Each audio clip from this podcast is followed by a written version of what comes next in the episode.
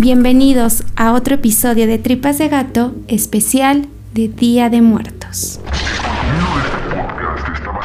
investigaciones públicas. Los datos que aquí se presentan pueden ser encontrados en carpetas de investigación o en bibliografía de libre acceso. Nunca se presentarán datos que vulneren a las víctimas. Era 24 de octubre de 1700. Don Joaquín Dongo vivía en la calle Cordobanes número 15. Él era un comerciante reconocido gracias al éxito de sus ventas. Se cuenta que toda su fortuna la guardaba en su casa, lo cual era objeto de especulaciones y hasta de envidia de algunos. Lo que nadie imaginaba es que desde días antes, tres sujetos cansados del éxito de don Joaquín habían ideado un plan con una sola finalidad, comprobar si el rumor del dinero en la casa era cierto y de ser así, robarlo. Los criminales habían estudiado todos los movimientos de don Joaquín, las horas de salida y llegada, los días que se ausentaba y cuántas personas habitaban en esa casa. Aquel 24 de octubre, don Joaquín saldría por la noche, siendo el momento perfecto para atacar. Los tres sujetos llegaron a la casa y tocaron la puerta tres veces, justo como lo hacía don Joaquín. Esta era como una clave para que el cuidador abriera, y así lo hizo. En cuanto la puerta se abrió, con machete en mano atacaron al cuidador. Continuaron su trayecto en búsqueda del dinero, y a su paso iban atacando con el machete a quien se les pusiera enfrente. El total de víctimas fueron 11, entre familiares y trabajadores. El rumor era cierto, el dinero existía y los ladrones lo encontraron.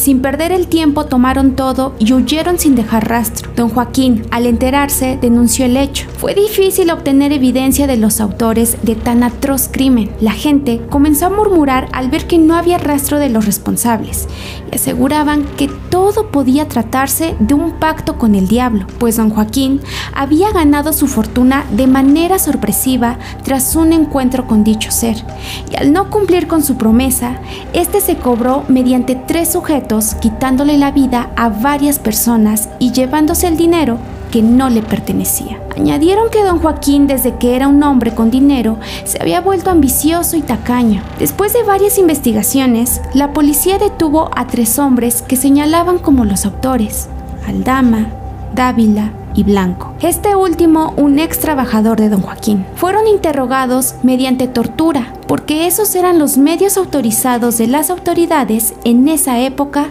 bajo la Santa Inquisición. Los sujetos no tuvieron opción y aceptaron el crimen.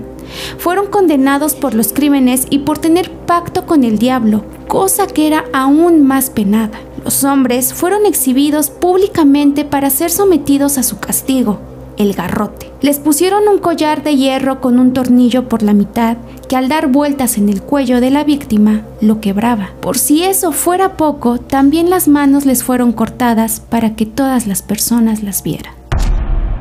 Aunque esto pasó hace muchos años, el lugar donde se cometieron los crímenes en la actualidad se ubica en la calle Donceles número 98 de la Ciudad de México y es actualmente una tienda de fotografía. La construcción no es nada de lo que era, ya que fue demolida para dar paso a nuevos inmuebles. Gracias a esta leyenda, el lugar guarda cierto temor e intriga, pues hay quienes aseguran que es un lugar con actividad paranormal, incluso si solo pasas por afuera, pues las almas de las personas que murieron, incluyendo la de don Joaquín, vagan en búsqueda de paz se ha logrado ver sombras, se han escuchado ruidos y gritos, entre otras cosas. Esta fue la leyenda de Donceles 98. Y bien, así llegamos al final de este episodio especial de Día de Muertos. ¿Qué les pareció?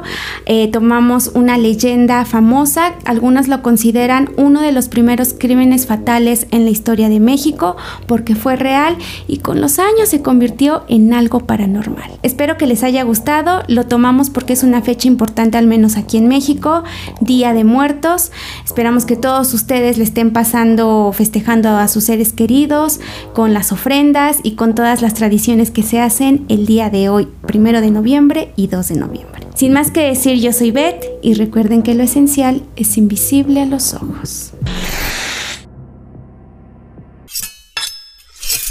Tripas de Gato es una producción de dientes de machete. Los podcasts son chidos, pero rifan más aquí.